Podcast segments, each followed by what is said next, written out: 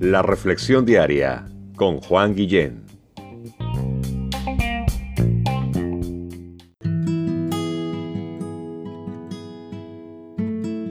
Hola, buenos días. Esta es mi reflexión basado en Josué capítulo 21 versos 43 al 45. De esta manera dio Jehová a Israel toda la tierra que había jurado dar a sus padres, y la poseyeron y habitaron en ella. Y Jehová les dio reposo alrededor, conforme a todo lo que había jurado sus padres, y ninguno de todos sus enemigos pudo hacerles frente, porque Jehová entregó en sus manos a todos sus enemigos. No faltó palabra de todas las buenas promesas que Jehová había hecho a la casa de Israel, todo se cumplió. Así es y siempre será. Dios cumple sus promesas. No lo dudes.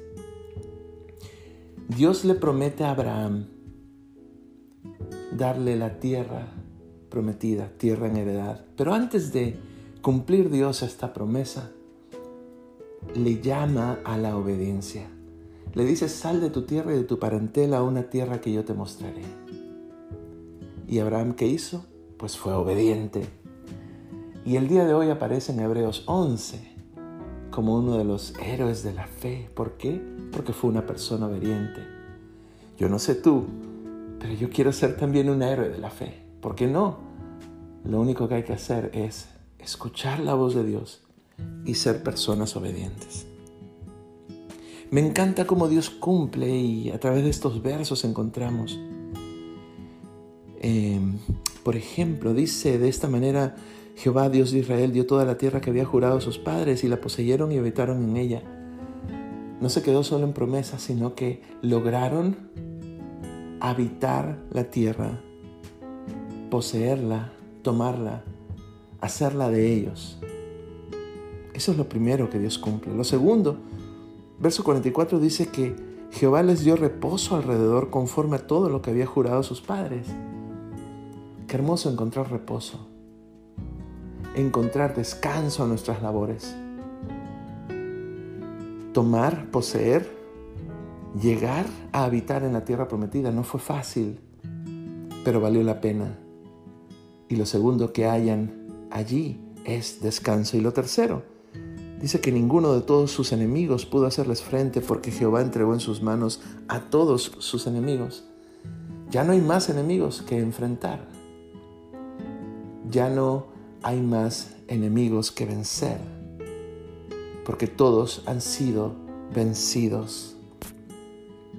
Algún día llegaremos a este cielo prometido, en donde reposaremos de nuestras labores, en donde ya no habrán más enemigos, ni tristeza ni dolor.